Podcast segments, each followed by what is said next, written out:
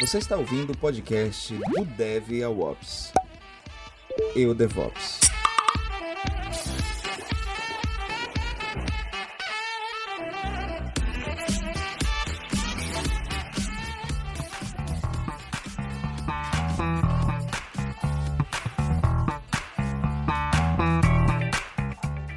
Nunca seja só a pessoa que o seu chefe reconhece, mas que os outros te reconheçam também. Não seja uma estrela solitária. Venha para essa constelação do TI que está precisando de gente pra caramba para trabalhar. Aoba, vocês estão bom? Sejam bem-vindos a mais um episódio do Eu DevOps. Aqui quem fala é o Juliano. É, convidada, a convidada dessa semana, é, eu estava tentando falar aqui algumas vezes. Já olhou para alguém e pensou, o que passa na cabeça dela? Mas é, é, bem, bem legal quando a gente consegue trazer mulheres pro, pro, pro episódio, porque é, se você é mulher e tá ouvindo, manda uma mensagem pra gente. A gente quer gravar com você. Apesar de termos a Isabelle como, como co-host do, do episódio, do, do, do canal, né? É, é, é sempre uma dificuldade encontrar mulheres que querem participar do, do podcast. Então, se você está ouvindo, quer participar com a gente, está trabalhando com alguma coisa relacionada a DevOps, dá um ping. É, estamos aqui com, com a co-host Isa. Fala comunidade, muito bom dia, boa tarde, boa noite. Bom, eu estou feliz por ter mais uma mulher aqui para conversar comigo, falar bastante também. Durante o episódio eu me seguro, mas saibam que eu falo muito durante meu dia. Bom, e aí, aqui do meu lado, mas como ele diz, não diretamente, do meu lado, não fisicamente, tá o Yuri aí. Fala aí, Yuri. Salve comunidade DevOps, tudo bem com vocês? Eu, os outros hosts desse canal hoje estavam tendo crise de riso aqui, não estavam conseguindo apresentar. Vamos ver o que, que o editor vai colocar aí como abertura do episódio. Mas... Acho que deu uma pesada no, no clima do programa. E hoje o programa é desejo de matar, ó. É energia aqui, ó. Lá em cima. Carnaval, alegria. É, vai. Os vai... outros hosts, né? Não vou falar nada. Ele tava rachando aqui. Ele tava ele rachando, tava só pra constar. Ele tava escondido embaixo da câmera. De repente ele sobe e tá vermelhinho. É o reflexo Mas... do microfone. hoje, uma convidada super especial que tá envolvida nas trilhas do TDC, é que tá contribuindo aí com toda a força e toda a energia que ela tem para migrações de clientes uh, do Brasil para cloud. A gente está aqui com a digníssima Valéria Batista, que hoje trabalha como Cloud Solutions Analyst ou analista de uh, soluções de nuvem, uh, alguma coisa desse tipo, na Isso. Cloud2Go. Por favor, Valéria, Fala pessoal, muito boa tarde. Já deu para perceber que diminuiu um pouco o critério desse podcast aqui, né? Porque estamos chamando qualquer um para participar. Para com isso. Então deve estar tá faltando profissional nesse mercado aí, mas a gente faz um esforço para pelo menos subir o Ibope, né? A gente fala umas bobagens aí, o pessoal fica feliz e, e escuta até o final, né? Isso que é importante. Eu não esperava, não, esperava, né? Mas para com isso, pelo amor de Deus. Bom, Valéria, conta pra gente. É, quem é você? Who am I, então? Very nice. Agora você tá falando a minha língua. Eu sou a Valéria, eu sou gaúcha de Porto Alegre, mas bate. Trabalho com TI desde 2008. Uh, o início da minha jornada não foi nada de uma coisa dos sonhos. A Valéria não, não teve nenhum sonho com computador, nem com o tio Bill Gates ou coisas do tipo.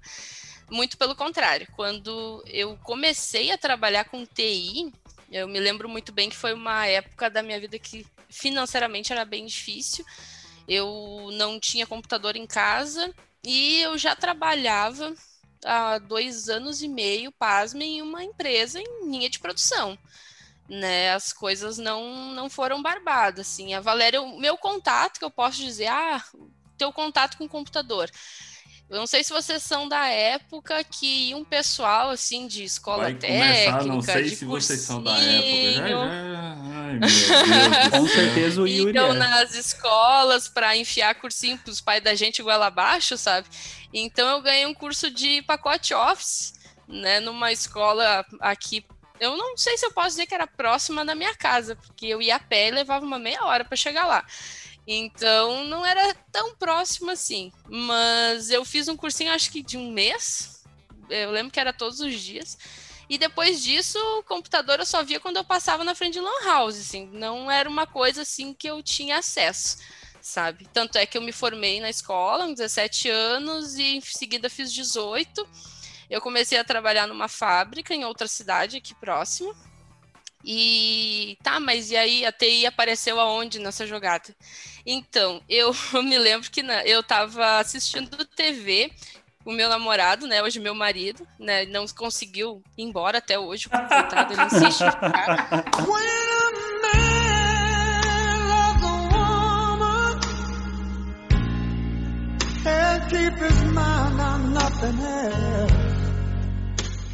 Mas fazer o quê, né? Faz parte. Coitado. Mas enfim, na época a gente era namorado e eles estavam falando sobre faculdade, né? Sobre cursos e sobre ah, a tecnologia tá precisando de pessoas. E eu lembro que eu fiquei assim, olhando atentamente, né? E ele olhou para mim assim: "Ah, amor, tu podia voltar a estudar, né? Porque tu é inteligente e tal". E pasmem, eu tinha 21 para 22, eu olhei para ele, ah, eu acho que eu tô Nossa, velha. mãe.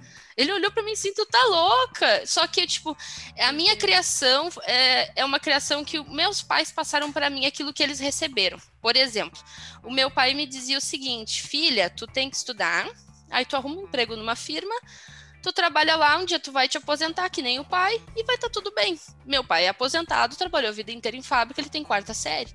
A minha mãe tem oitava série, foi dona de casa a vida toda. Então, eu não via ah, a carreira como sendo uma coisa ilustre. Eu não, não tenho nenhum tio ou tia que, que tenha qualquer tipo de formação a nível superior. Então a, a nossa família é bem humilde, né? Então eu achava aquilo ali era coisa de pessoas que tinham condições, né? Não era uma coisa acessível para mim, financeiramente falando. E daí meu marido, né, na época meu namorado falou, eu fiquei assim, ah, pois é, e fiquei com aquilo, mas não levei o assunto adiante, né? E daí passou um tempinho depois daquela conversa que a gente teve e uma prima me comentou que tinha uma escola na nossa cidade que tinha curso técnico, eles davam bolsa. Aí eu, bom, pobre, né? Pobre, bolsa, bolsa, pobre, ó, vou me encaixar, né? Bacana. Aí eu olhei assim, tá, e que cursos que, que, que tem lá? Dela, ai, não sei, parece que vai fazer enfermagem. Gente do céu, eu acho enfermagem uma profissão digníssima, digníssima. Mas se eu vejo sangue, eu desmaio. Isso já aconteceu várias vezes, é ridículo, mas eu desmaio. Então, assim, eu pensei, ah, não, mas eu não, não tenho jeito para isso. Não, parece que tem outros cursos, só que é assim, ó. Como é bolsa, dá volta no quarteirão. As pessoas dormem na fila, é tipo fila do posto de saúde. Então, se tu quiser ir, tu tem que ir lá, tu tem que dormir na fila. E eu pensei, meu Deus, o que, que eu vou fazer? E eu trabalhava, né? Eu trabalhava das seis da manhã às duas da tarde. Eu pensei, eu vou ter que faltar um dia o trabalho, né? E eu já pensando a desculpa que eu ia dar pro meu chefe. Daí, aquele dia, eu troquei o horário para pegar no, no turno dois, né? Quem é De, de, de fábrica, dessas- sabe, né? entende, né? É das duas às dez, né? Que daí tu inverte. Eu pedi pra trocar meu turno aquele dia. E daí eu e meu namorado, a gente foi pra fila quatro e meia da manhã. Só que gente- foi muito engraçado. A gente chegou lá na escola, a escola é enorme, um quarteirão todo. E não tinha Não tinha ninguém ninguém. não tinha ninguém. E eu olhei assim, ele, amor, eu acho que tu olhou de errado. Deu, não, eu anotei aqui num papelzinho. Não tinha celular, né, gente? Pelo amor de Deus. é Estamos em 2008, eu era pobre. Eu olhei assim, não, não, não, eu tô aqui. Aí eu, não, vamos sentar. Daí tinha uma escadaria enorme, tinha escadaria de igreja, sabe? Eu, não, vamos ficar aqui na escada esperando, simples assim. Até as oito da manhã, um frio. Frio, que era meio do ano, né? Aqui no sul faz frio, caras gente. das quatro às oito? Até as oito da manhã, que era Meu o Deus. o horário que abria a escola, né? Aí era lá por umas 5 horas e passou o guardinha. Bom dia! particular, né? Aí o guarda só olhou. Não, não foi bom dia, não. Aqui no sul é diferente. Ele olhou assim: o que, que vocês estão fazendo aí? Aí eu só olhei assim. Ah, eu bem, né? Ai, é que a gente veio aqui porque eu vou fazer o curso, né? Uma bolsa, blá blá. Contei toda a história da minha vida pro coitador. Aí ele olhou assim, moça, o curso da enfermagem é muito procurado. E a fila vai até o fim dessa rua mas hoje é os outros cursos. Aí não vem quase uh, ninguém. Meu Deus. Aí eu olhei assim, ai moço, mas eu não tenho dinheiro para ir para casa e voltar depois. Eu só trouxe uma, uma ida da passagem, eu vou ter que ficar aqui. Dele, não, vocês podem ficar aí, mas vocês podem tentar ficar num lugar que não fique tão frio. Não tem problema, vocês vão conseguir a vaga, tu não te preocupa. Eu, eu só olhei pro meu namorado, ai, desculpa, mas eu não tinha como claro. saber isso, né? Daí, bom, resumindo, eu consegui a tal da vaga, né? Óbvio, depois de né, toda essa via sacra. Uh, e, fi, e comecei a fazer o curso. E daí, um, um outro ponto engraçado, né? É... E era curso de, te, de tecnologia. É, porque daí eu cheguei lá e é uma escola católica, né? E daí eu cheguei, era uma freira, né? Tava coisa bem, né? Séria e tal. E eu sou uma pessoa muito séria, como vocês podem ver, né? Quer enganar quem? E daí Uhum. Pra horrores, né? pra não fazer um fiasco. E daí a freira olhou assim, né? Um hábito e tal. Dela assim: olha, vocês têm. Quem vai fazer o curso? Daí eu. eu. Aí ela assim: tem. O curso da enfermagem já foi. Eu assim: não, mas eu não, não ia querer fazer, não. Aí ela assim: tem o magistério. Aí eu, pensei, meu Deus, eu na sala com 40 crianças, eu vou cortar meus pulsos. Assim, não, não, esse eu não, não quero, não. eu, né, eu só pensei, mas eu pensei de verdade. Aí ela olhou assim: ah, tem o curso de contabilidade. Eu, ai, que coisa mais sem graça. Não, esse eu também não quero. Aí ela tem o curso de química. Daí eu olhei e pensei, não, eu, eu gosto de outro tipo de química. Deu, não, esse eu também não quero. Aí ela assim, ah, o último é técnico informático. Nossa, Aí gente. Vai... Namorada, faz esse, faz esse. Aí eu assim, é, por eliminação vai esse então, né? Menos ruim.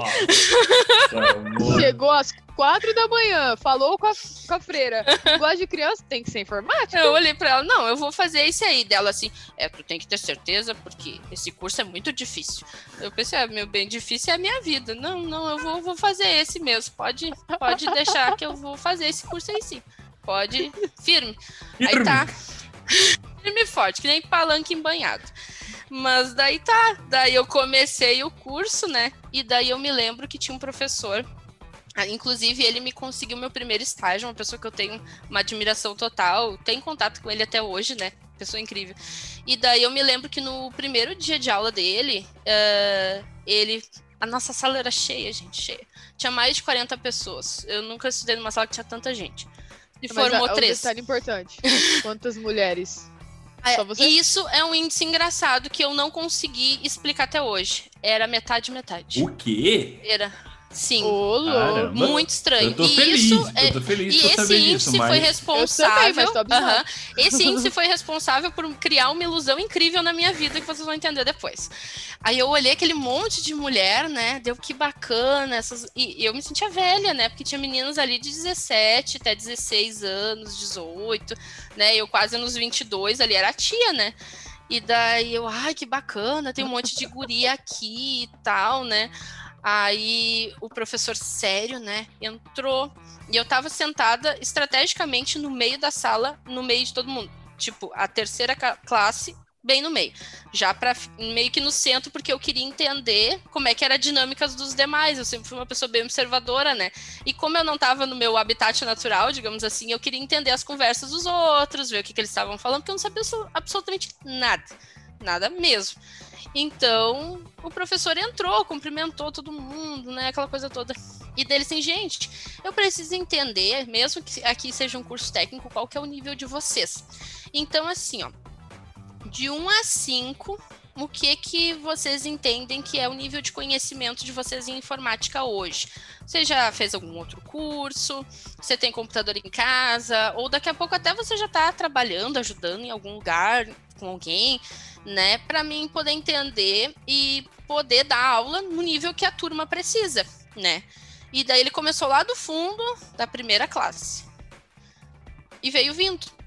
E daí um dizia cinco, outro dizia quatro, outro dizia três, voltava pro cinco, e assim ainda. E eu gelei, gelei a espinha e eu ficava escutando. Ah, não, porque eu tô desenvolvendo. Ai, porque eu sei HTML, né? Vamos, né, gente? 2008. O ano é 2008. O que você fazia em 2008? Ah, não, eu sei ligar o PC na tomada. Não, não. E aí, por aí vai. N histórias.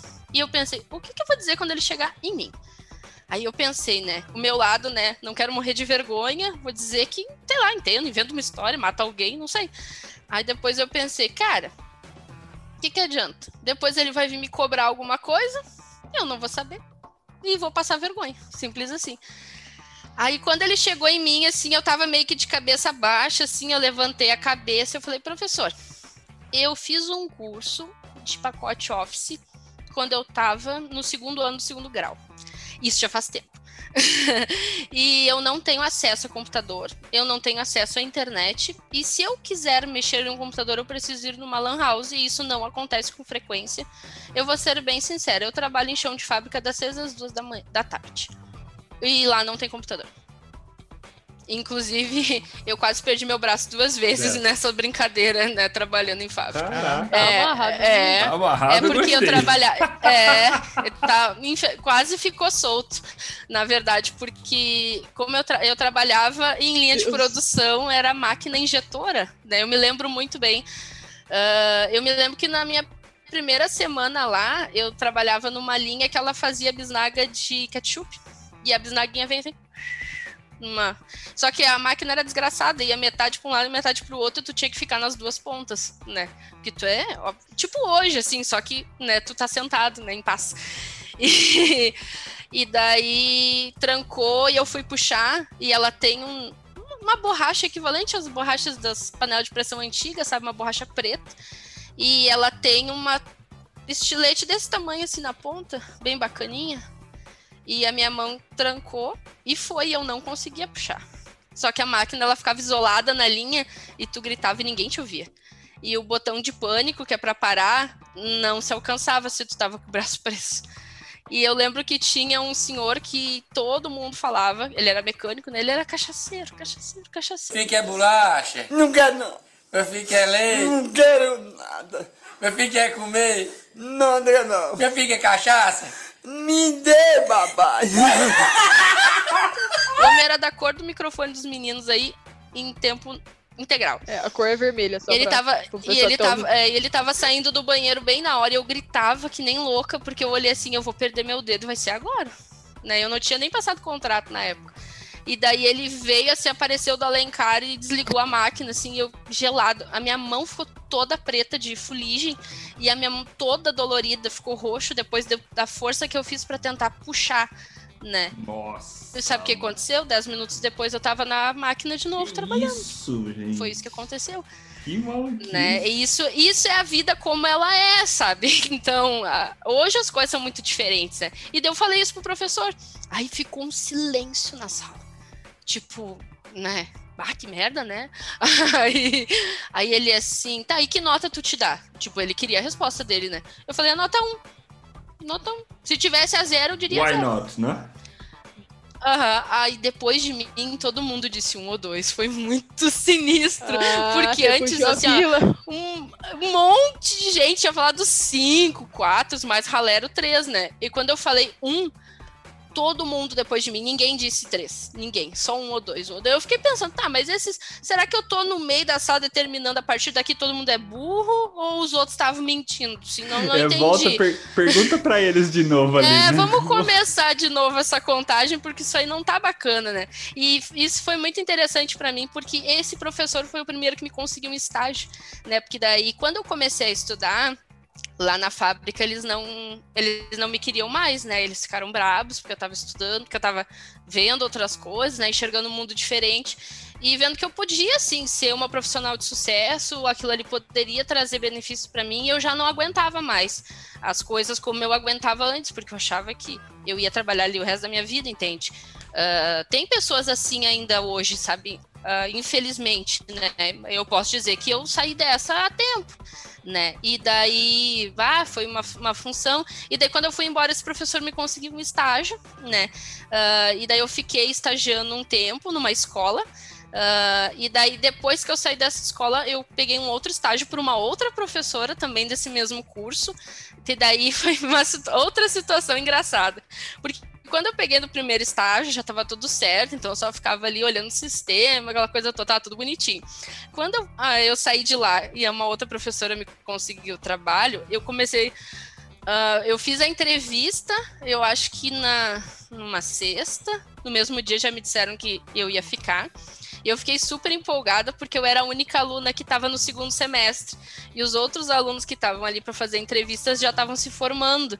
E bateu uma bad desgraçada na hora, porque eu pensei, bah, elas vão querer dar preferência para esses que estão terminando que já sabem mais, né? E eu que sei pouco, por que diabos ia ser para mim, né? Aí eu pensei assim, ah, que se dane, eu vou pegar, eu vou ser bem transparente com essa mulher, ela vai me contratar. E daí, para minha surpresa e alegria, né, me contratou, beleza. Aí eu comecei a trabalhar e daí essa professora ela atendia na, na clínica que eu fui trabalhar, né? E daí ela, eu, meu Deus, ela, eu era a sombra, né? Ela ia, eu ia atrás, ela ia, atrás, porque eu, para mim, poxa vida, a mulher era um sniper, né? Eu tenho que aprender com ela. E daí ela virou para mim assim, Valéria, olha só, isso era uma sexta-feira. Amanhã a gente vai formatar todos os computadores aqui da clínica mas como tu é estagiária. Nossa, gente. Se tu vir pra cá. Computador. É, o ano é 2008, meu bem, não esqueça.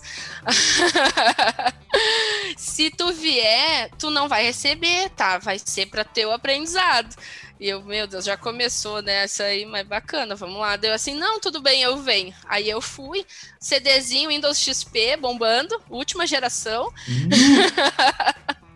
Saudades Juliano, mil. Sabe o que é o Windows é... XP, Juliano? Oh... Sei. Ele não era nem muito. nascido ainda. O que, filho? Eu, pra, pra, acessar o computador da minha tia, eu tinha que digitar. Uh... Não, esqueceu? O computador da minha tia entrava no DOS direto. Entrava no DOS, aí todos os comandos era comando, é, linha de comando. Acho que para entrar. Eu não lembro qual, qual que era a primeira versão do Windows ah, que eu usei, mas usava tinha o que digitar o comando né? o chique, pra acessar empresa, o Windows. Não esquece. Ah, mas é, bom, pergun perguntinha aqui que a gente pode até cortar depois na edição. É, o, o era Windows original. era original? Não, todos? era original. Isso era original. Ah, oh, aí sim. Uhum. Aí vi vantagem. Ô Isa, ô Isa, você chegou a instalar o Windows com disquete ou não? Ah, aí também não, né? Tem 25 anos. Boa! aí é demais, eu, né? Ela máximo... nem sabe o que é um disquete, ela viu ali. Ô, só... não, peraí, também não. Eu cheguei lá. Ô, ah, louco! Eu comprei. Eu Vai rolar treta agora. Ó, vou falar pra vocês, eu tinha disquetes Faber Castell na época. Bah. E eu escrevia, eu gostava de escrever logo, da, no, no, na capinha dele, né? Uhum. Logo eu fui pra, pra, pro CD, mas assim, pra eu não ficar por baixo, eu precisava conectar a internet no domingo só, porque senão o telefone ficar ocupado. Sim. Eu falar assim, porque eu sou nova, mas eu tenho história aí, galera. É assim não. Então história aí, né, pra contar. Nossa, mas foi bem legal o Indão, porque... O Indão, o Indão 95 bah, no disquete show era... de bola. É, eu cheguei daí, foi bem engraçado, porque eu cheguei e daí, bom, essa outra professora também sabia que, né, eu não, não manjava muito dos Paranauê, né? E daí ela para mim, Valéria, quantos computadores tu já instalou na vida? Eu olhei pra ela, ah, as pessoas só me fazem pergunta difícil. Eu olhei assim, nenhum. Aí ela assim, tá, então hoje tu vai aprender. E eu, beleza. Aí a, a, gente foi no computador do primeiro andar, né? A clínica tinha seis andares, seis ou sete andares, agora não me lembro. Eu acho que era seis e o sétimo era só era só uma sala lá, mas era quase ninguém que usava. E daí ela assim para mim, acompanha esse aqui que eu vou fazer e os outros tu faz. E eu, beleza? Aí eu acompanhei ali, olhava tela por tela, tudo que dizia, tudo Até que tinha que é marcar. facinho, né? Sim, eu olhei assim, meu Deus, esse monstro aqui, né? E daí eu olhei assim, ah, mas até que é fácil. Daí ela terminou, botou o CD na minha mão. Ah, deve ter uns 30 ou 40 computadores aqui na, no prédio. Tu vai indo um por um, vai fazendo. E eu, tá bom. eu peguei. Daí, quem nunca tinha feito uma instalação naquele dia, eu acho que eu tinha em casa era umas 8 da noite, faceira, contando assim, ai, que eu tinha achado o máximo, instalei computador, olha que tudo. E dá pra te compartilhar impressora e funciona, cara, que loucura. E era outro mundo? É, pode parecer meio ridículo, sabe? Mas para mim aquilo ali era o ó do Borogodó, sabe? Porque era uma realidade que até então eu não vivia. E daí eu fiquei até impressionada porque o, quando eu terminei o curso, né? Uh, foi eu e dois meninos daquela turma de 40 e sei lá quantas pessoas, né? Foi eu e dois rapazes que nos formamos. Os outros não conseguiram se formar, seja por nota ou algum requisito da escola lá, não, não conseguiram finalizar o curso. E quando eu tava daí nesse estágio, eu fiquei pensando, poxa vida, eu tinha que fazer uma faculdade, né? Mas eu ganhava 380 reais, isso não me dava um passe livre para uma faculdade, né? E o estágio era oito horas, não era seis, era um dia todo. E eu pensando, nossa, temos que fazer faculdade, exatamente. A velha história da faculdade. Temos que fazer faculdade ou não, né? É igual a história que você comentou. É igual a história que você comentou no, no, no, no começo em relação a afirmar: ah, vou, vou terminar o estudo, vou trabalhar numa fábrica e vou aposentar lá, né? Isso porque são coisas que a gente aprende, exato, são coisas que a gente aprende, sejam coisas que o, o mundo já tem como tradicional, que é aquilo que a sociedade diz que tu tem que fazer para ter sucesso, né? Ou para conseguir, no meu caso, né, meu pai dizia que eu deveria fazer a escola, terminar, arrumar um emprego e ter uma vida como todo mundo tem, né? Que era o universo que ele foi ensinado. Então ele simplesmente passou isso para mim. Ele não, ele não enxergou mais nada além disso e eu estava indo para o mesmo caminho. Também não estava enxergando nada além disso. Eu estava literalmente repetindo o ciclo, né? E só que daí na, lá na escola, na escola não, lá no, na empresa essa que eu estava fazendo estágio, tinha uma menina que ela estava se formando e eu conversava com todo mundo, sabe? Pegava dicas e coisas. Só que, obviamente, eu era a única pessoa que estava na TI, o resto era tudo, né, que atendia os médicos, aquela coisa toda. E daí ela tava dando o convite da formatura dela. E eu, ai, mas vocês devem ganhar bem aqui, né? Eu não tenho condições de fazer uma faculdade, é caro, não sei o quê. E daí ela falou assim: menina, tu não, tu não, não, não deve se preocupar com isso, faz o Enem e tu consegue uma bolsa. Eu tô me formando pelo Enem. Eu, Enem, o que, que é isso? Enem? Nunca ouvi falar de Enem. Que, que mundo que eu tô, meu Deus. Aí ela me falou várias coisas. E eu tava me formando em dezembro, né, na escola. E o tal do Enem era uma semana depois da formatura. Aí eu assim, tá, mas e o que, que tem que fazer? Ah, tu faz uma redação. E eu sempre fui muito boa em redação, não querendo né, me achar a última bolacha do pacote, mas sempre fui muito boa em escrever. E ela, ah, e tem algumas questões de conhecimentos gerais. Ah, conhecimentos gerais, conhecimento tem um monte. Eu não estudei nada, absolutamente nada. Eu só me, me cadastrei no negócio e fui. Sabe, eu, tem umas coisas que tu faz na vida viajando, viajando, né? Então, assim, ó, tem coisas que acontecem que tu não sabe por quê, né? Mas sendo positivo, bacana. Então, hoje eu não sei para explicar para você onde é que eu tá com a cabeça. Mas eu só sei dizer que deu certo, é o que importa. Poderia não ter dado, óbvio que poderia não ter dado. Mas, enfim, eu fui, fiz a tal da prova, me dei super bem na tal da redação e peguei a primeira vaga para ciência da computação aqui na, na faculdade aqui da nossa cidade. E eu achei aquilo o máximo, porque daí aquilo sim me abriu portas, porque na época, né, fazia certa diferença, né, ter uma faculdade. Não que hoje não tenha, mas existem tabus que muitas empresas vêm quebrando e nichos de conhecimento que não necessariamente são equiparados por uma faculdade. Mas naquela época, eu posso dizer que ainda assim, né? Agora o ano já é 2010, então as coisas. Nós estamos falando que de quase é, 11 anos atrás né? Então, sim, fazia alguma, alguma diferença, né? Eu me lembro que eu cheguei na faculdade, né? Pensa só, eu estava no curso técnico, quarenta e tantas pessoas, metade mulher, metade homem. Eu pensei, vou chegar agora nessa faculdade, recém terminei o curso técnico. Vou chegar ali, ah, agora eu sei, eu trabalho com TI, eu sou né, o bam, bam, bam, agora eu não sou mais a, o patinho feio, né? Cheguei lá. Cheguei lá, acho que tinha umas 15 pessoas. Olha, para os mais antigos, eu me senti assim num show de rock do Kiss ou alguma coisa do gênero, né? Porque o pessoal tinha um, uma vibe diferente um tempo atrás, era meio, né? Uma vibe diferente. Hum, outras tribos. e a camisa né? do, do Aí eu é olhei assim, né? então. O pessoal tudo de preto, né?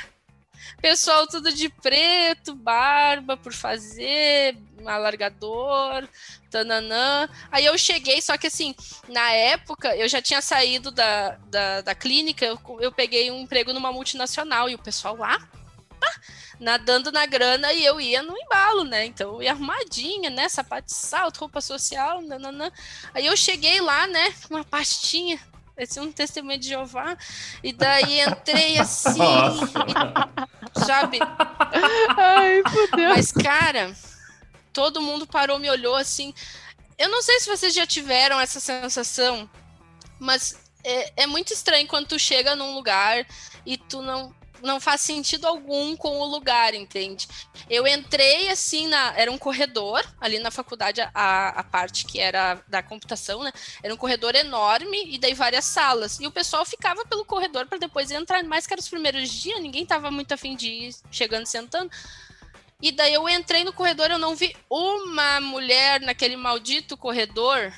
Uma, nem a tia da faxina tava por ali, não tinha ninguém só tinha um monte de cara, cada qual mais lindo, né?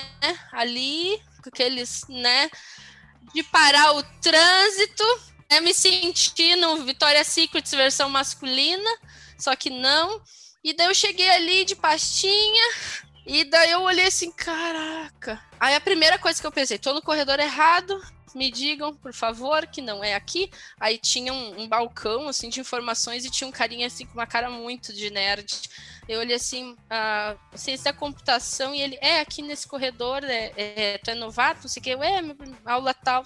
Ah, não, pode ficar por aqui, que daqui a pouco o professor chega. Puta merda. Tá bom, eu vou ficar por aqui então. E daí eu olhei assim, saco.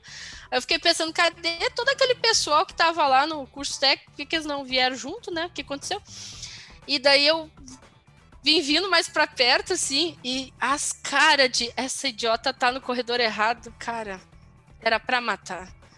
Era pra matar. E daí eu fiquei assim, ai, que saco, isso vai ser longo. Eu pensei, né? Quantos anos até se formar na Sangrone? Aí o professor chegou, passou um monte de professor, turma, não sei o que, vem pra cá, turma diz, ser uma feira, né?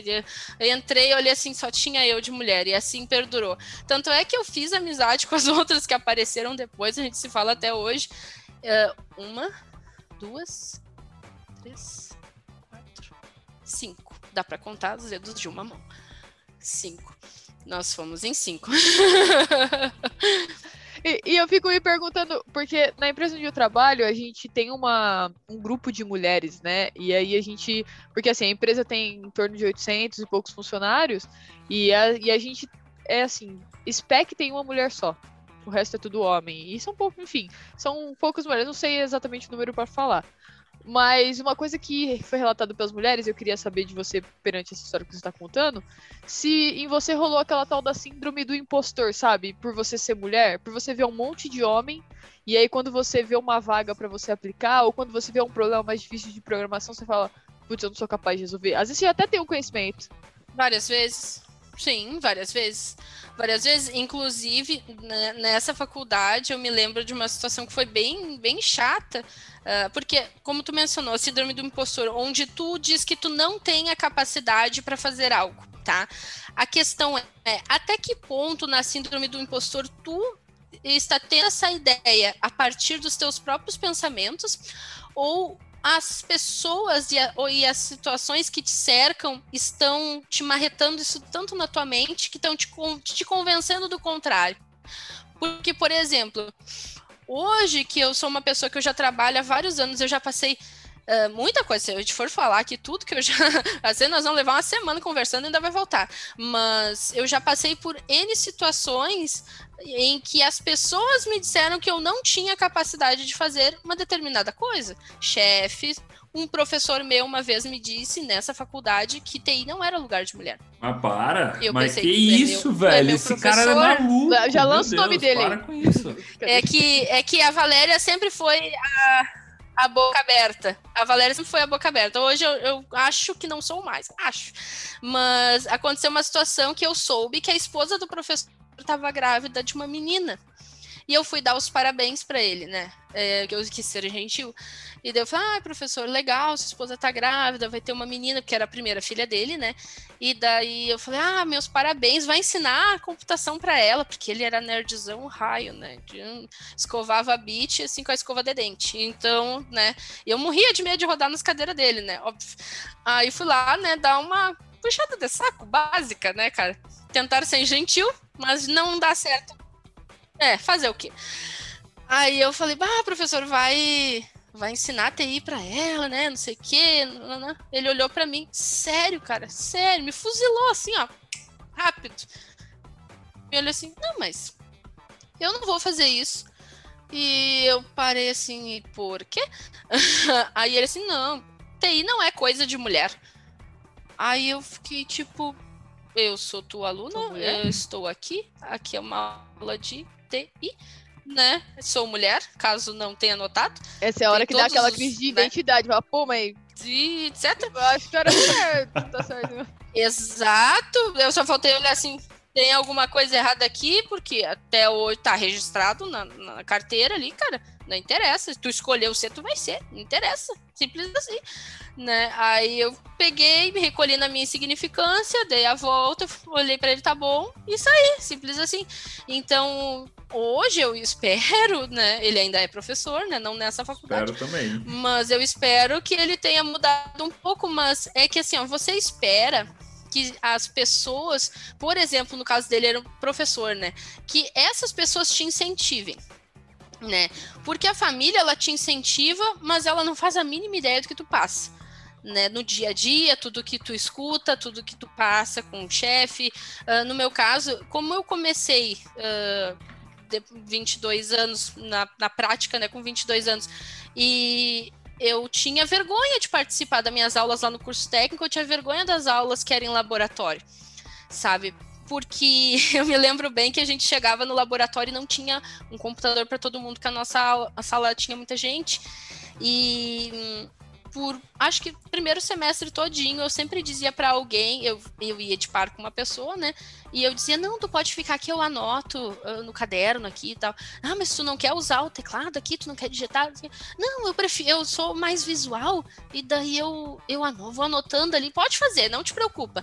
Porque quando sobrava ah, tinha alguém que faltava, ou a pessoa insistia muito e eu acabava indo, eu ficava. E eu, e eu tinha vergonha, sabe? Porque isso era uma realidade. Eu, eu fui ter um computador já era no último semestre. E eu achava aquilo o máximo. Eu tinha um, o meu notebook tinha um disquete, ele era um notebook NEC, não sei se vocês já ouviram Nossa, falar. Nossa, lembro demais. Sabe? Pera, pera, deixa eu só contextualizar aqui para o pessoal que não viu a sua expressão. É, quando você falou que você ficava e aí você mostrou. E aí, é. Então, só para os ouvintes, ela ficou, tipo, procurando as teclas na hora de, de É, catando milho, como a gente isso brincava aí. bastante. É isso aí. Uhum. O catando milho, eu fiquei muito, sabe? E, e eu tinha, é, é, é, tipo, a síndrome do impostor, depois tu pode trazer ela pro teu meio de trabalho, porque tu vai com o tempo, claro, tu agrega muito conhecimento, mas tu sente, para mim foi uma barreira bastante grande, porque eu sentia que por mais que eu aprendesse, eu estava sempre em déficit. Eu estava sempre devendo, era sempre a que sabia menos, porque eu tinha começado por último, porque eu não tinha acesso que nem os outros, e isso eu tive que empurrar muitas das vezes a, a questão da minha carreira, porque eu achava assim, será que realmente eu tô tomando a atitude certa? Será que não era melhor eu ter ficado lá na fábrica que fazendo aquilo que ah, eu estava fazendo? Tava tentando arrancar meu dedo, né? Perder meu braço, porque era uma coisa que eu sabia fazer e por ser mulher, né, hoje eu dou graças a todos os movimentos que tem que incentivam mulheres, sejam eles TDC, sejam meetup, sejam palestras, uh, eventos, tanto que são inclusivos como os exclusivos, né? Porque eu entendo que porque eu passei certas coisas, tá, eu aprendi, mas outras pessoas não precisam passar por isso. Porque isso é doloroso sabe? Isso traz muitas coisas ruins. E daí tu tem que ver. Eu vejo que teve muita gente que começou comigo, uh, algumas colegas lá da faculdade, que saíram da área da TI. Pessoas que fizeram o curso técnico que não conseguiram se incluir no mercado de trabalho como eu consegui, e hoje são pessoas que trabalham com outras coisas, mas que gostavam, entende? E daqui a pouco, se elas tivessem tido um incentivo lá atrás, hoje elas já seriam profissionais, assim como eu, que já estão há anos e anos e já aprenderam, já passaram por muita coisa, já vivenciaram muitas tecnologias e tem algo para contribuir na comunidade, como pessoa, como incentivador de outras pessoas, mas infelizmente infelizmente não vão nunca contar a sua história porque por ouvirem, por passarem por alguma coisa, acabaram desanimando, né? E acabaram pensando assim: ah, quer saber? Eu não preciso disso, eu vou fazer outra coisa, né? E Valéria, pegando, pegando justamente essa última frase que você falou e trazendo agora para o ano 2021 para o presente, me conta um pouco. É, você trabalha com cloud, você é, ajuda as empresas a, a migrarem os ambientes para cloud. Hoje, quais são o, os principais desafios que você está enfrentando? Porque, enfim, a gente está falando de cloud, é uma coisa universal, mas uma coisa é a realidade aqui que a gente está vivendo, eu e Juliana na Europa, outra coisa é a realidade que a Isa e você estão vivendo aí no Brasil. Hoje, quais são esses principais desafios que você está enfrentando com, com os seus clientes? Certo. O, o, desafio hoje para as pessoas e profissionais de infraestrutura, eu venho muito, né, trago muito essa carga de infraestrutura comigo. Uh, nós temos dois cenários, tá? Eu acredito que são mais, mas podemos exemplificar em uhum. dois cenários. Eu trabalho numa empresa que ela é partner Microsoft, então nós já recebemos indicações da própria Microsoft, de outros clientes e de empresas que vêm do mercado buscando uh, facilitar a sua jornada para a nuvem, né? Então, então, o que então acontece é tipo, para eu entender, é, eu sou uma empresa e aí eu ligo para a Microsoft, pra Microsoft uhum. e, e, digo, ó, quero migrar meu ambiente para o cloud. E Isso. aí a Microsoft faz Vai um nos indicar para você. Ah, Exato. Entendi. Maravilha. Uhum. Então, o nosso contato hoje, quando ele vem de uma indicação, por exemplo, ele não vem da área comercial, de leads ou coisa do tipo, Uh, são empresas que elas querem facilitar a sua jornada para a nuvem, ou por não ter profissional uh, dentro de casa, digamos assim, que já tenha né, um, esse tipo de skill, ou porque o, o seu pessoal interno não tem braço para parar o que está fazendo, né, as suas atividades do dia a dia e fazer esse projeto de migração. Então, nós trabalhamos desde a parte de entender o negócio do cliente, né? Eu preciso saber qual é o tipo de negócio, qual é a urgência, qual o tempo que esse, essa empresa ela pode, digamos assim, ela tem vários sistemas ela pode ficar, o sistema X se cair, ele pode ficar meia hora, o sistema Y não pode cair nunca. Então, como é que eu vou desenvolver o teu sistema na nuvem de forma que ele tenha a disponibilidade que tu precisa, atendendo teus requisitos e, claro, sempre buscando o melhor preço. Então, esse serviço ele se envolve a falar com todas as áreas que são necessárias dentro da empresa destino para entender como é que a gente pode fazer essa jornada de uma forma que ela seja transparente para o cliente final. Quando, claro, ele presta um serviço também para um terceiro, ele tem um website, ele tem um, um aplicativo e ele hoje não está na nuvem ou está parcialmente na nuvem. Né? Mas esse aí é o caminho feliz, né? É, esse é o caminho quero, feliz. É, esse é o caminho feliz, bonitinho na teoria, que a gente fala. É, mas eu, assim, eu tô curioso porque você é uma empresa de consultoria. E aí, uhum. hoje, vamos lá, beleza, fechamos o projeto, começamos dentro do cliente. E aí tem o time de dev e o time de ops. Uhum. E o DevOps. Uh! Sim. e aí. Na minha máquina funciona. Na né? minha máquina funciona, isso aí. Aí você chegou, como que, como que o, o Gomex até falou que eh, resgatou um pouco do pensamento que era duas gangues é, confrontando, né? É, aí, o time hoje... vermelho e o azul. Isso. E aí, como é que vocês fazem? Como é, como é que eh, vocês, porque não só a Valéria, mas o teu time faz Sim para fazer com que essas áreas conversem e, e, até também tipo como que você, vocês fazem para ah, o desenvolvedor saber como agora pegar aquela aplicação que foi criada como um monolito e distribuir ela para atender o que a nuvem espera. É, no- eu acredito que com o passar do tempo, tem muitas pessoas que, ainda que sejam da área da tecnologia, elas não mudaram a mentalidade, né? Lá na infraestrutura, quando eu comecei, a gente paleteava servidor e fazia RAID para não ficar com o sistema fora. Hoje em dia, tu fala isso para um jovem, ele olha RAID, é um raio, é o super raio, super ele não faz a mínima ideia do que Vamos tá lá, liçãozinha de casa. RAID 1, RAID 0, RAID 5, RAID É. 10. E aí, galera, quantos disk uh, de spare a gente precisa? Bora, Juliano, bora, Isa. Raid eu só conheço de matar barata. Esse aí eu fico longe porque eu tenho medo de barato. Então, É, isso, isso é a infraestrutura como ela foi, né? Não como ela é. Então, hoje, quando a gente vai falar de jornada para nuvem, eu vou dizer que, infelizmente, temos muitas empresas que você precisa convencer ela que ir para a nuvem é seguro. Porque eles dizem assim, não, mas os meus dados vão ficar lá dentro da Microsoft. Meu bem, o teu e-mail já está lá faz tempo. Ah, mas eu não, não quero ir para o GCP porque vai ficar na Google, tá? E tu não usa Gmail. Então, o- uma coisa que me frustra às vezes, tá? Agora falando entre nós aqui, somos profissionais de TI independente do teu segmento. Todos falamos a mesma língua. Eu acho o fim da várzea tu ter que convencer uma pessoa que se diz de TI que estar na nuvem, que tu automatizar os teus serviços, automatizar o teu time de dev é o futuro, tu vai ganhar tempo, tu vai ganhar tempo de resposta, tu vai gastar menos. Ele assim, não, mas a gente tá fazendo assim, sempre funcionou. Tá, mas o Titanic afundou, meu bem, então, assim, ó, não, não quer dizer nada. Nada mesmo.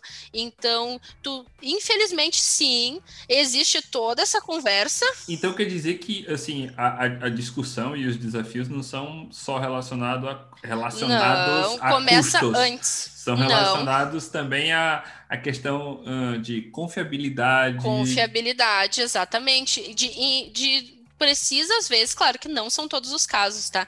Mas eu pego muitos casos onde tu vai passar para o time de desenvolvimento ou para o time de infraestrutura. Ah, porque são todo, todo tipo de, de solicitações que chega, desde um as is, né? Vamos ir como está, como nós vamos ir modernizando, visando um menor custo. Onde sim, aplicações que elas são do tempo do Guaraná de rolha. Isso, Nossa, como é que nós vamos? Né? Eu sou velha, não esqueça.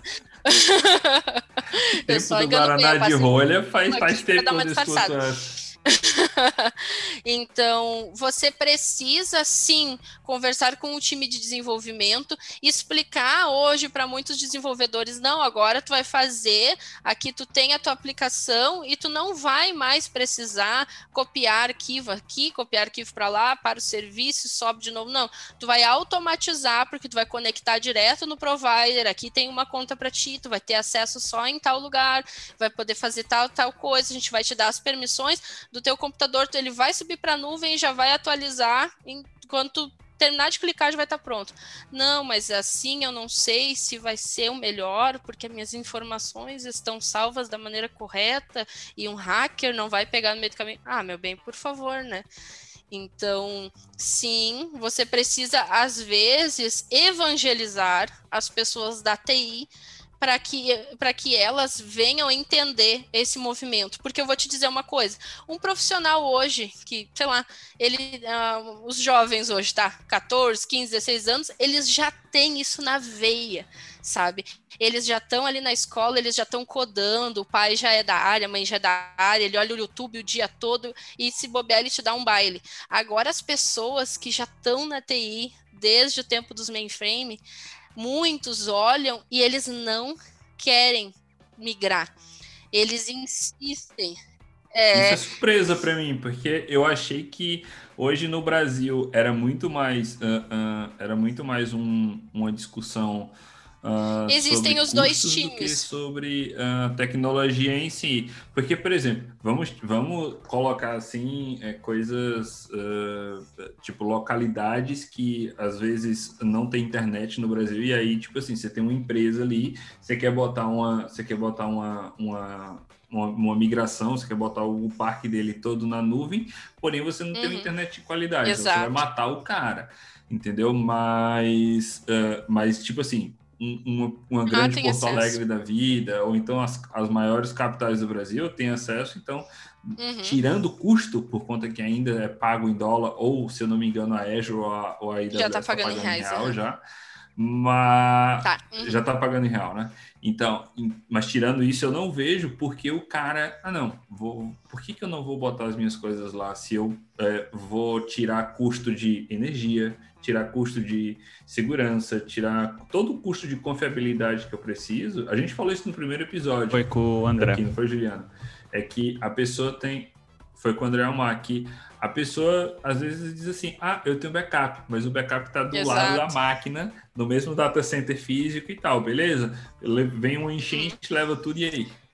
Cadê o backup? É, isso é, isso é uma falha grotesca, mas que acontece, acontece bastante. Eu vejo que empresas, não empresas de grandes segmentos, tá?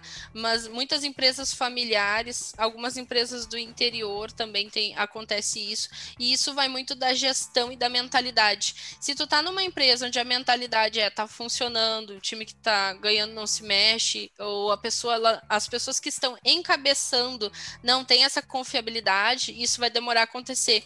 Numa empresa que eu trabalhei há quatro, cinco anos atrás, tá? Agora vocês vão entender o que eu tô tentando dizer. Eh, quando começou a bombar, né, história de nuvem e tal aqui no sul, eu tava conversando com um colega, né, que ele tava sempre com o radar ligado, sempre procurando novidades, e daí ele me falou, Valéria, tá pintando agora um negócio de nuvem aí, já tá no exterior um tempão, tá vindo aqui pro Brasil, ah, tu pode subir as informações, sobe servidor, faz o caramba, nanã. e eu fiquei assim, eu como sempre fiquei ouvindo assim, atento, e nisso passou o nosso coordenador, nosso coordenador, tá? Não era um coleguinha, não era o estagiário, não. E daí ele, ah, o que, que vocês estão conversando? Daí eu, não, fulano tava me contando aqui, negócio de nuvem, não sei o que, eu parecia a Dilma falando, nuvem, que nuvem, o que é nuvem, blá blá. Nossa, velho, vocês já viram Eu já isso? postei no meu LinkedIn na chamada pro TDC esse vídeo, é incrível. Você já viu, Isa? Eu vi o que? Não entendi, fiquei perdida. É um vídeo de uma entrevista da, da nossa ex-presidenta Dilma, Da Dilma. ah, perguntando nuvem, o que é nuvem, as informações estão na nuvem, não sei que Ah, nuvem. tá, sim. Inventa uma história fantástica, que está na nuvem, que Ah, o e-mail está na nuvem, né? é, que É. está na nuvem, sei lá que nuvem. Como é que, sabe, eu não entendi muito bem essa história da nuvem. Estou aqui tentando apurar direitinho. Como é que uma coisa pode estar na nuvem? É, é muito simples estar na nuvem, não tem de provar. Que nuvem?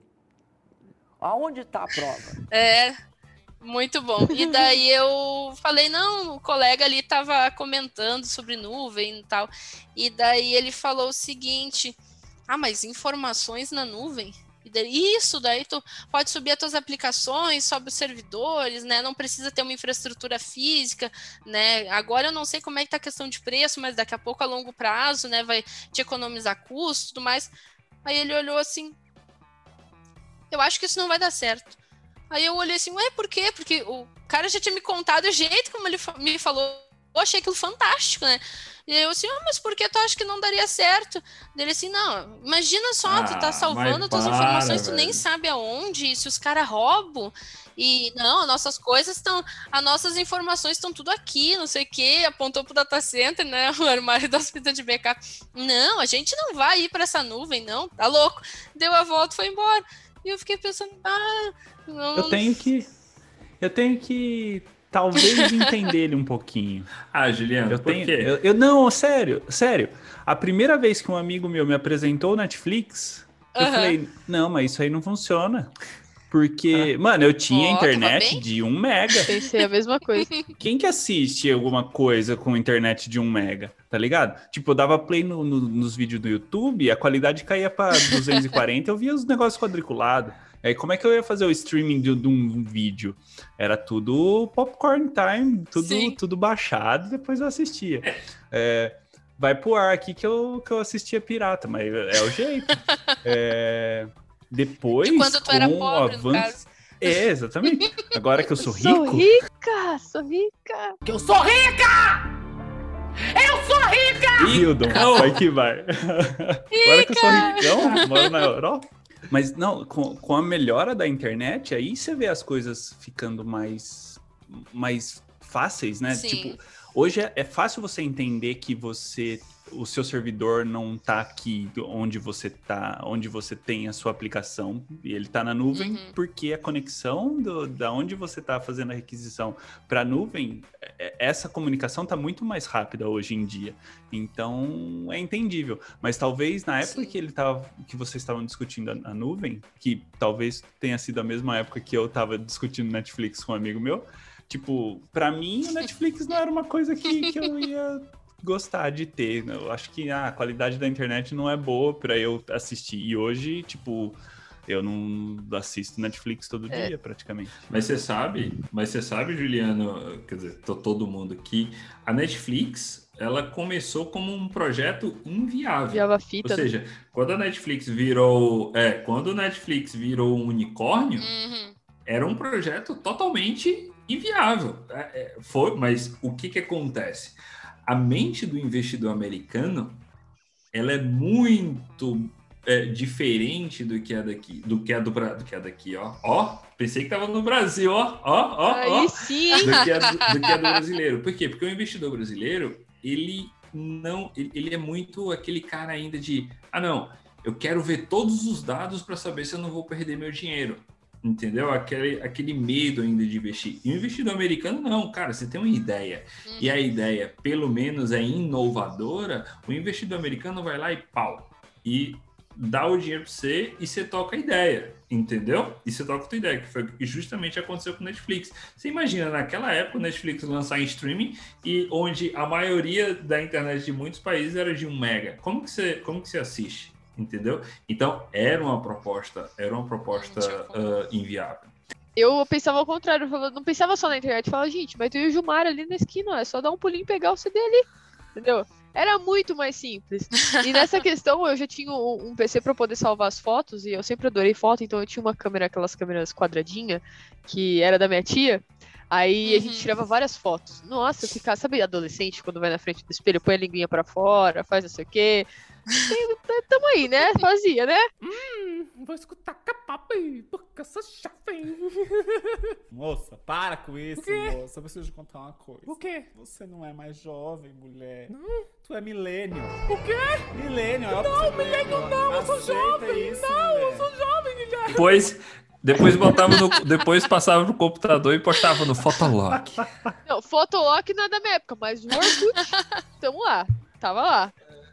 Mandar depoimento. mandar depoimento pra deixar ali, depois recusa, que era só pra mandar o Exatamente, recado ali, e aí- ninguém vê.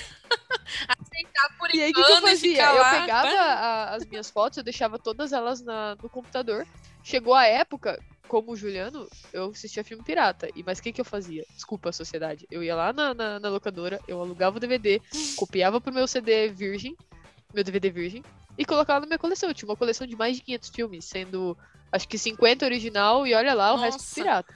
E aí minhas fotos. DVD Shrink. DVD Shrink, com certeza. E aí eu peguei, eu Aham. pegava minhas fotos e colocava no CD. Só que quando falava de colocar, de salvar as fotos em outros lugares, né? Eu não tinha outra alternativa. Quando surgiu a nuvem, que o pessoal começou a falar, que aí na época, acho que, pelo menos na minha época que eu ia pro técnico, tinha muita ascensão do Dropbox, né? O pessoal falando. E eu falei assim, você é louco? Vou pôr minhas fotos, vai todo mundo roubar minhas fotos. Eu falei assim, eu vou pôr minhas fotos lá, a galera vai pegar minhas fotos de linguinha pra fora, vão me zoar. O pessoal da minha escola vai roubar minhas fotos, entendeu? É, pra mim era assim. Na minha época do restart, que ela você entortava a boca. Não, tinha que zoar, mas não minhas fotos, porra. eu acho que tem que zoar mesmo. E aí eu, eu tinha esse medo. E assim, eu nasci na, É, eu mas- nasci na era da tecnologia, mas eu fui evoluindo, né, conforme foi crescendo também. E eu tive o mesmo medo. Então, pra mim, como o Juliano falou, pra mim é compreensível, porque o mesmo medo que ele tem é o que eu tinha quando eu tava aprendendo a lidar com esse tipo de coisa. né? E isso é, uma, é um tabu que eu não sei se vocês vão concordar comigo, mas o Covid nos ensinou que sim, todo mundo pode trabalhar de casa e apresentar seus resultados, e sim, ir para a nuvem não é nenhum tipo de luxo, mas uma necessidade das empresas, o que permite que as pessoas trabalhem de qualquer lugar, né, para todos prol de mesmas equipes, não interessa aonde você está, você consegue sim interagir com a sua equipe, fazer as suas entregas, interagir com os clientes, né, entendendo as suas necessidades, uma coisa que muitos, muitos gestores de TI insistiam em não querer botar fé, mas o Covid veio sim para nos, trazer muita dor, sim, mas para nos ensinar que a área da TI na marra foi muito para nuvem e hoje essa mentalidade ela está cada vez menor. Ela existe, eu vou, vou, insistir nisso, ela existe sim, porque eu vejo isso no dia a dia, posso falar por mim, mas isso tem mudado drasticamente. Inclusive, no TDC, nós vamos falar no nosso painel sobre multi-cloud as empresas que precisam trabalhar com mais de uma nuvem. Então, nós viemos né, no nosso cenário de empresas que não queriam ir para a nuvem, que não entendiam, agora elas não querem mais estar só em uma, elas querem ver as vantagens de estar em mais de uma. Qual a empresa que ela precisa estar em mais de uma nuvem, o que ela ganha com isso, em que patamar eu preciso estar para que mais de uma nuvem seja para mim uma necessidade, seja rentável dentro do meu negócio, né? Então, se tu for fazer uma linha do tempo, tu muda a mentalidade das pessoas que vão identificando essa necessidade e o que ela te traz de benefício. Então, claro que para nós, né, como profissionais de cloud, depois que começou a pandemia, que todo mundo começou a trabalhar de casa, começou aquele caos VPN para todo mundo, todo mundo apavorado, e agora a gente vai ter as máquinas ali, já não serve mais, a gente tem que fazer migração, não tem mais ninguém lá perto, não sei o que, que, que eu faço. Então, assim, ó, isso aumentou demais o mercado. Não é à toa que o Jeff Bezos está pobre, né? Coitado. O Bezos. Nossa. Oh, Valéria, mas deixa eu incluir meus dois centes de polêmica. Diga. É... Como você como consultoria de Azure, por exemplo, imagine que eu sou a consultoria de AWS em Porto uhum. Alegre. E aí chega um cliente e fala: Ô, oh, vem cá, vocês dois. Eu vou utilizar multi-cloud. Vocês dois conversam aí para vocês saberem como é que vocês vão é, gerenciar isso para me mandar um orçamento de um Sim. de cada. Faz sentido. Eu acho que eu vou te pôr em maus lençóis, mas como é que como é que você gerencia isso? Por conta que, calma, ambas têm os mesmos serviços. serviços.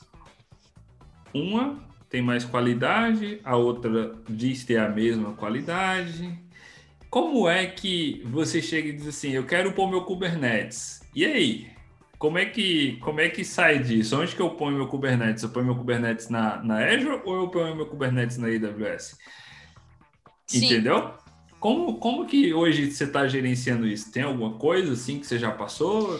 No nosso caso, nós temos consultoria a parte de AWS mais voltada a backup, não voltada à infraestrutura. Porque nós trabalhamos com o Vim, né, que é um, um player de backup uhum. bem conhecido, e por questões de custo, aí sim eu vou te dizer, o custo AWS ganha do custo de repo da Azure. Então, assim, nós somos partner Microsoft, mas eu indico um repo da AWS. No caso, né?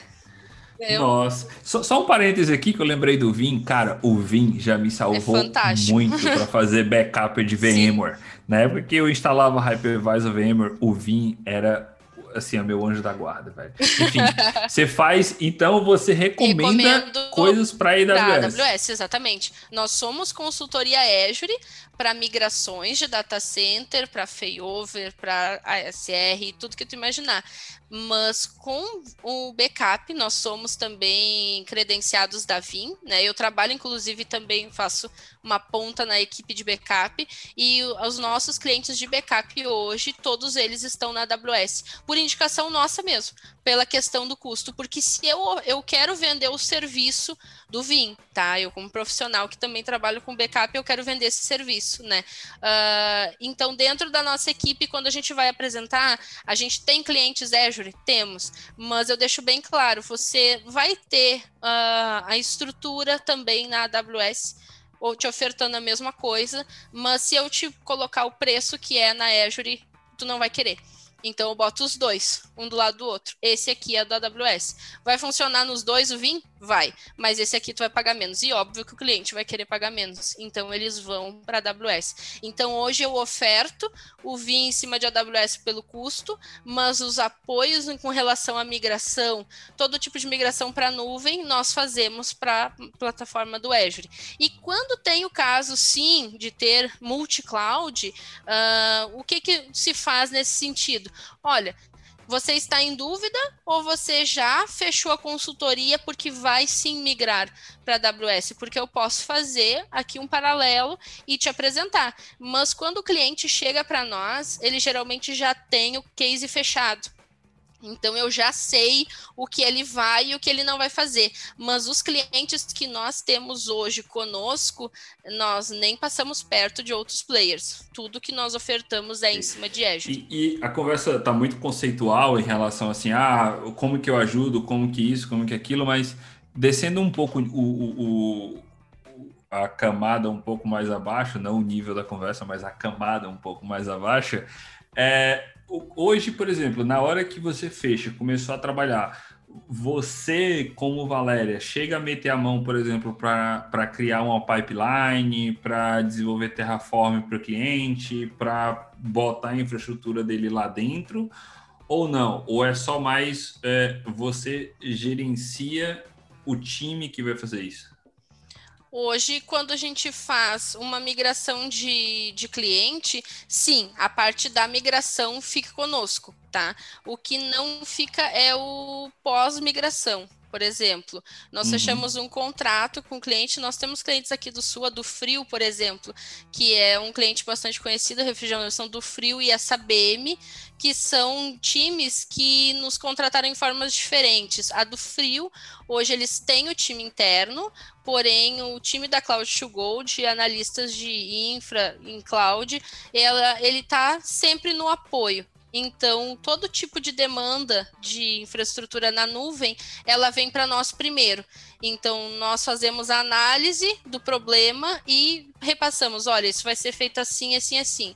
E nós temos a Sabem, que é um case de sucesso nosso, tá lá na nossa página também, que ele tem um time maior de infraestrutura estrutura e eles uh, geralmente administram mais o ambiente. Foi feito todo ah, o DR entendi. deles e hoje, por exemplo, ah, nós vamos ter um projeto daqui a X tempo, então nós vamos querer um apoio. Do restante é eles que fazem.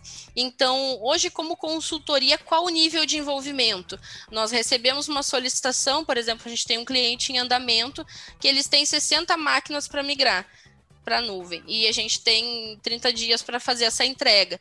Então, dentro desse cenário, qual que é a análise? Uh, em cima dos sistemas, tudo aquilo que vai ser uh, migrado, como, uh, qual a primeira ideia deles? A gente quer migrar como está. Não queremos uma análise inicial porque a gente precisa entregar o prédio, estamos indo embora, literalmente, e a gente precisa que isso esteja na nuvem exatamente assim. Depois eu vou ter tempo de parar com vocês e analisar o que, que a gente pode modificar, minima, minimizar custos, mas eu preciso ir, não, não me importa como, eu só preciso que é o estar lá. Shift, né? Lift que é o que shift, fala exatamente. do lift shift. Então, uhum. por ser uma consultoria diferente de um, um trabalho dia a dia, quando tu trabalha em uma empresa, independente do tamanho dela, mas, por exemplo, ah, a gente vai subir um, um sistema aqui de marketing, a gente precisa disparar e-mails, disparar propaganda, ou a gente vai fazer uma propaganda, por exemplo, no Big Brother da vida, direcionando para uma oferta. Tu sabe que aquilo ali vai ser acessado N vezes, tu precisa estar preparado para receber essas requisições. Então, o teu time interno já se organiza para isso né? Quando tu trabalha em uma consultoria, a tua atividade é um pouco diferente de trabalhar dentro de uma empresa, porque tu recebe uma carga de trabalho, efetua e às vezes tu nem vê mais aquele cliente na frente, ou mais esporadicamente ele retorna.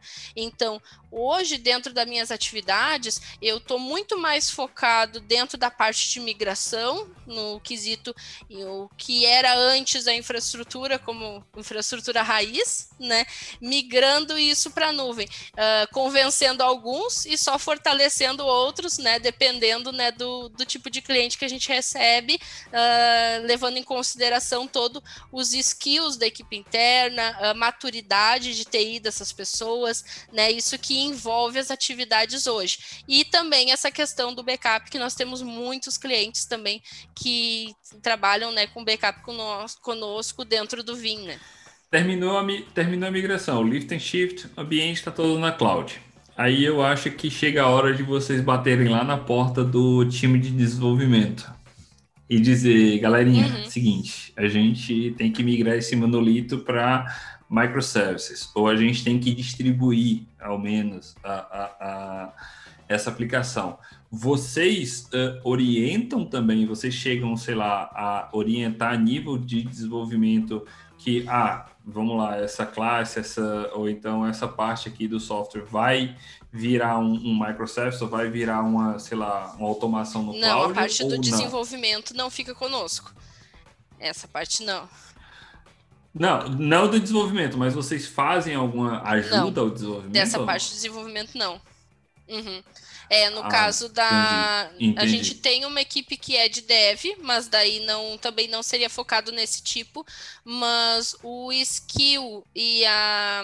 Como é que eu poderia dizer? O tipo de serviço hoje, ele está associado, se tu for ver as, as outras pessoas ali, os outros componentes do time, nós estamos muito focados com essa parte ainda de infraestrutura. Então, o foco é tanto migrar infra como serviços, banco de dados e e-mails também, né? Para quem ainda não tem, por exemplo, backup de e-mail na nuvem ou não trabalha com Office 365, então essa parte assim mais voltada para o dev, a gente não pontua, digamos assim, até porque ah, dentro dos clientes que nós temos aqui, a maioria não tem desenvolvimento dentro de casa também trabalha com consultorias e isso são externos. Então eles mesmos não não têm nada assim, ah, a gente a gente que faz aqui, não. Eles são clientes que eles têm, ah, tem a empresa A, B ou C que desenvolve para mim, né? Então é, tá tudo com eles, não fica nada dentro de casa. O que eu tenho são sistemas internos diversos, mas que não a, a maioria é coisa legado, né? Sistemas legados, então não envolve esse, não chega nesse tipo de serviço ainda hoje né? A minha jornada de cloud, ela ainda está começando, tenho orgulho de dizer assim, porque eu comecei com cloud depois de uma indicação assim de um de um colega, né? Além desse colega que tinha falado há um tempo atrás, aconteceu a mesma coisa que tinha acontecido quando eu vi os cursos de tecnologia, né? E aquilo ali entrou por um ouvido e pelo outro, né? E eu continuei trabalhando com infraestrutura e tudo mais. Ah, trabalhei também com monitoramento, né, com SAB. Ah, que massa! Aham. E, e- e foi bem engraçado que eu, eu costumo dizer assim, quando uma pessoa te dá um conselho, e essa é uma pessoa bacana, sei que conselho, se fosse bom, tu vendia, tu não dava, mas às vezes é, faz bastante sentido, a gente tem que aprender a filtrar, né? Eu me lembro que hum, eu trabalhava numa empresa que a gente fazia enormes plantões, atualização de sistema era um caos, né? Tinha-. Tipo, para atualizar o sistema, tu, eu acessava quatro telas, deixava uma para cada servidor, parava o serviço, né? O nosso JBoss amado, que gostamos tanto. Aí vai lá, copia o arquivo do pacote, remove o antigo, troca a permissão, sobe o serviço, confere o log, faz um do lado do outro. Se subiu todos, está funcionando, vamos pro próximo.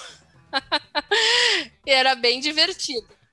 Só que não. Não me lembra, E daí, olha só que lembra. interessante. Passado um tempo, um colega meu falou assim: Valéria, deixa eu te mostrar esse Jenkins aqui. Isso aqui é bacana. Eu olhei, sabe que bonequinho legal esse, né? Com um guardanapo aí, ele é um garçom, o que, que é esse negócio? e deu assim: o que, que é essa paradinha aí? Aí ele assim, não, agora eu configurei aqui, e daí tu não precisa mais acessar todos os servidores. E eu, ah, mas que legal, como é que funciona esse treco? Aí ele, não, tu vem aqui, tu clica, copia o pacote para cá, ele faz tudo sozinho. Aí eu olhei para ele, né? Tá, eu já posso ir para rua então, porque se ele vai fazer tudo, eu tô aqui fazendo o quê? Aí isso, olha o pensamento, olha o pensamento, né? Aí tá. pronto, vamos, vamos tudo se catar, né? Aí eu fiquei, tá, mas se ele vai fazer tudo, né? Aí ele assim, é, só que esse meu colega, ele era uma pessoa bem centrada, e eu, obviamente, não sou nada centrada, né? Eu faço palhaçada o tempo todo.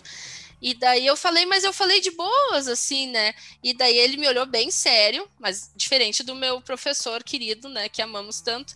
Ele olhou para mim e falou assim: Valéria, a infra que a gente conhece vai morrer, e se tu não se atualizar, tu vai ficar para trás.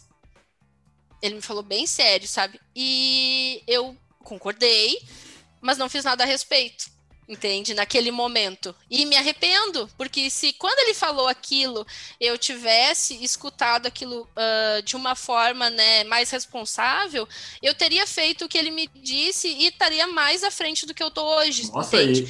e... e eu imagino, porque, cara, eu tava olhando, eu vou te falar, você é uma das poucas mulheres que eu conheço que você tem certificação Cisco de route switching, você tem certificação de cloud eu falei, caraca, mano, eu não sei se vocês dois conhecem, mas certificação Cisco de route switching é muito rock and roll para tirar, Aí, entendeu? Eu, eu, andava de andava bastante de moto, eu não sei se eu tive a certificação, mas muito Cisco entrou no meu olho.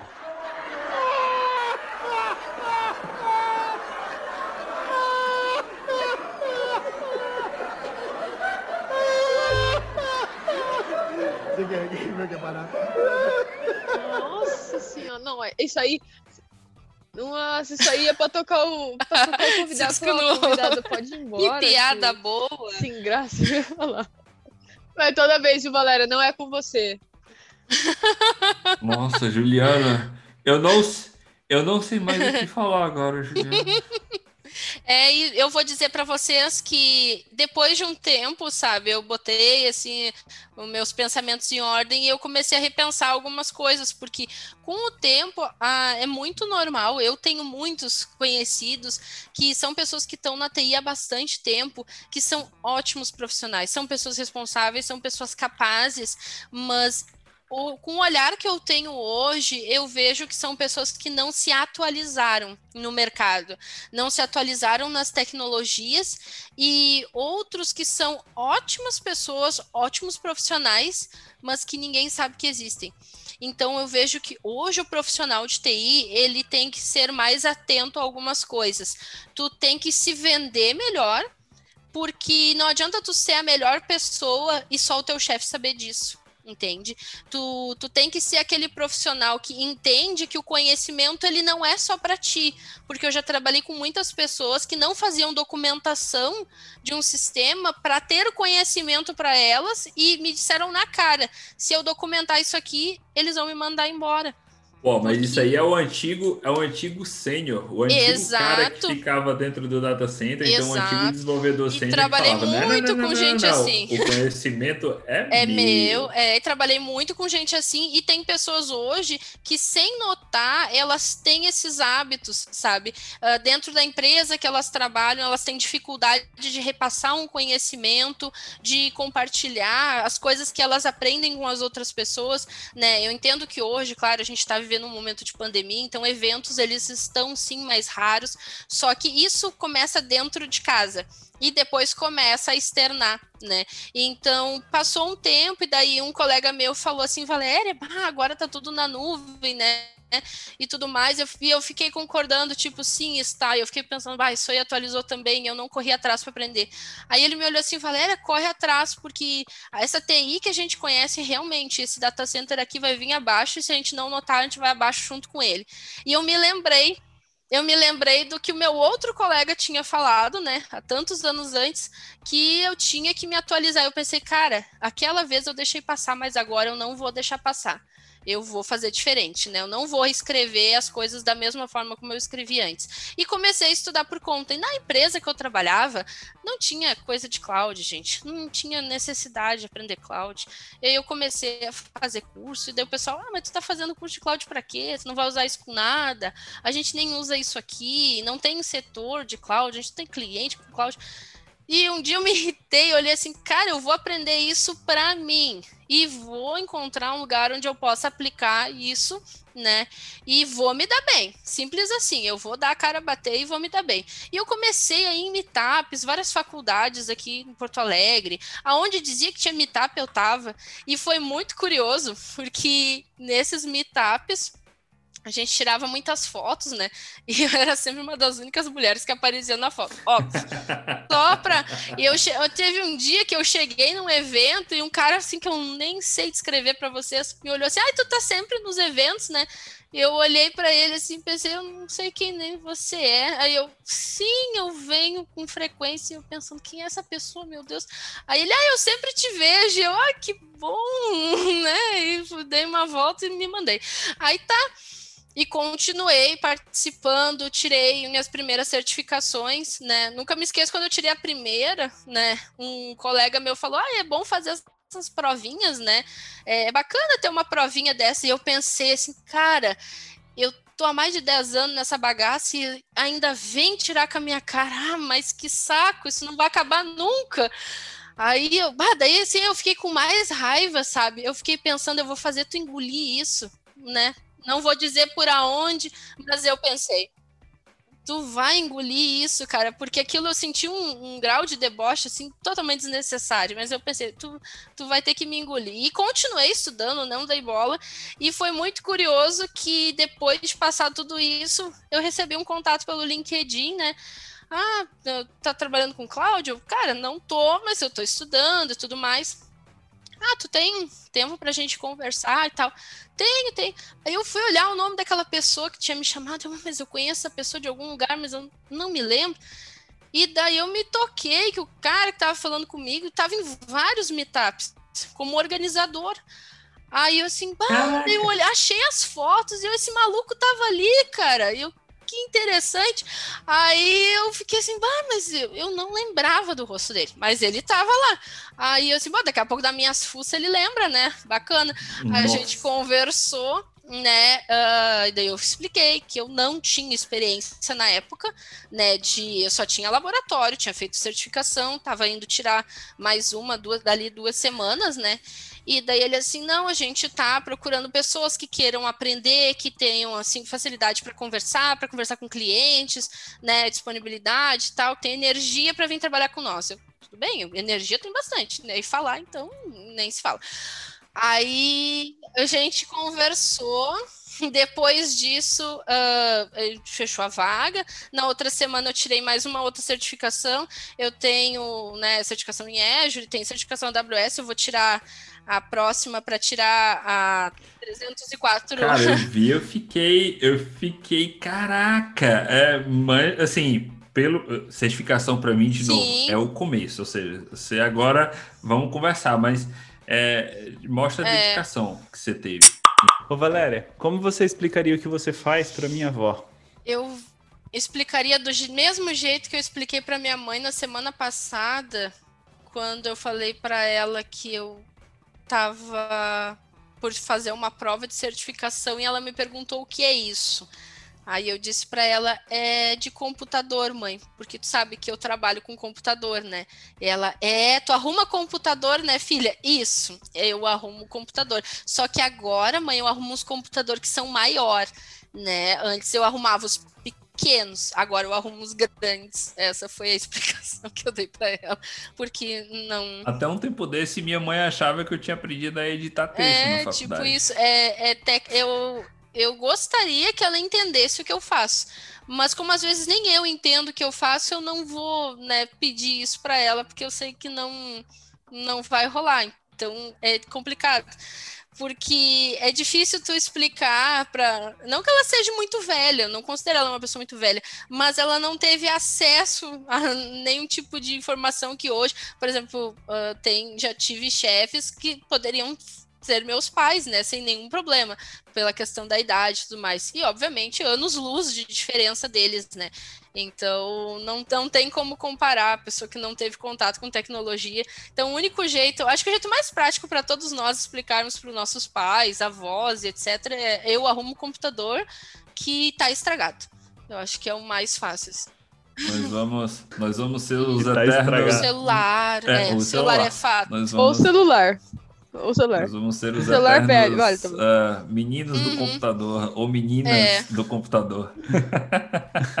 Valéria, é, só pra gente encerrar esse episódio, obrigado. Eu, assim, não sei nem como comentar a tua história de vida que começou lá pegando aquele Uhum. frio, 4 horas da manhã. Complicado.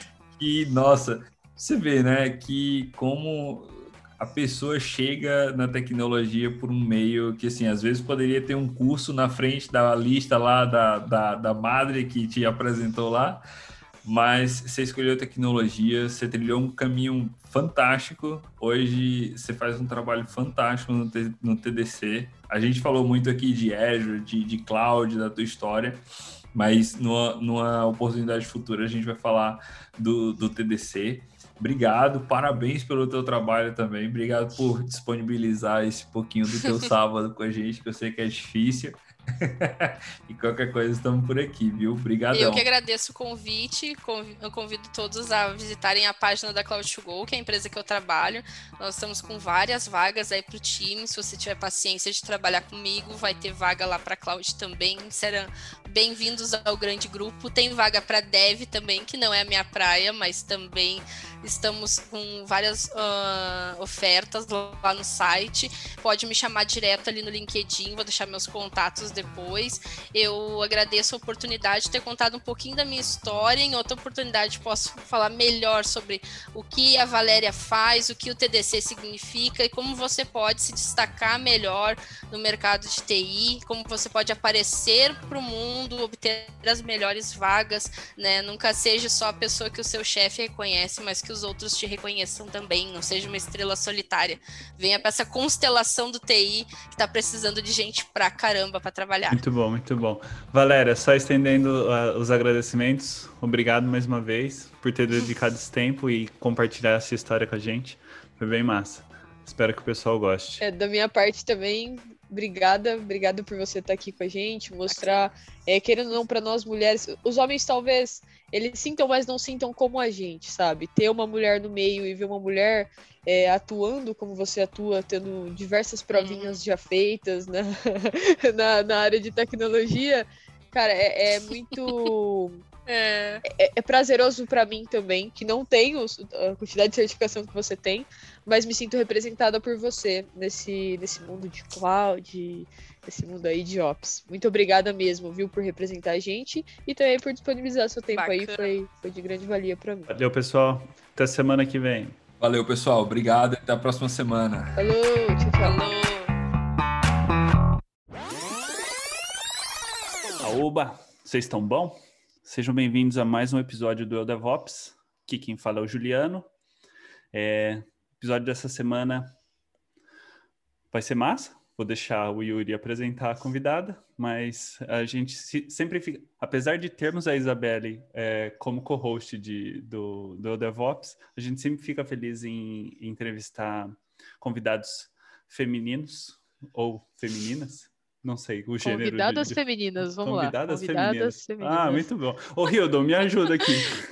É, é, e é o lance do corte, pegar a tesourinha Então, aqui pra vou... ti. Abre de novo, vai, Nossa, Juliano, abre de novo, Ô, ô, É, Hildon, já fica acrescenta um curso de português agora pro convidadas Juliano. femininas, Porque é, convidadas femininas não soa legal. É mulheres. Convidadas, peraí. a gente fica... A gente Convidadas.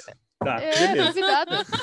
Convidadas Mulheres, a gente gosta de ter mulheres para entrevistar. Hildon. Houston, we have a problem.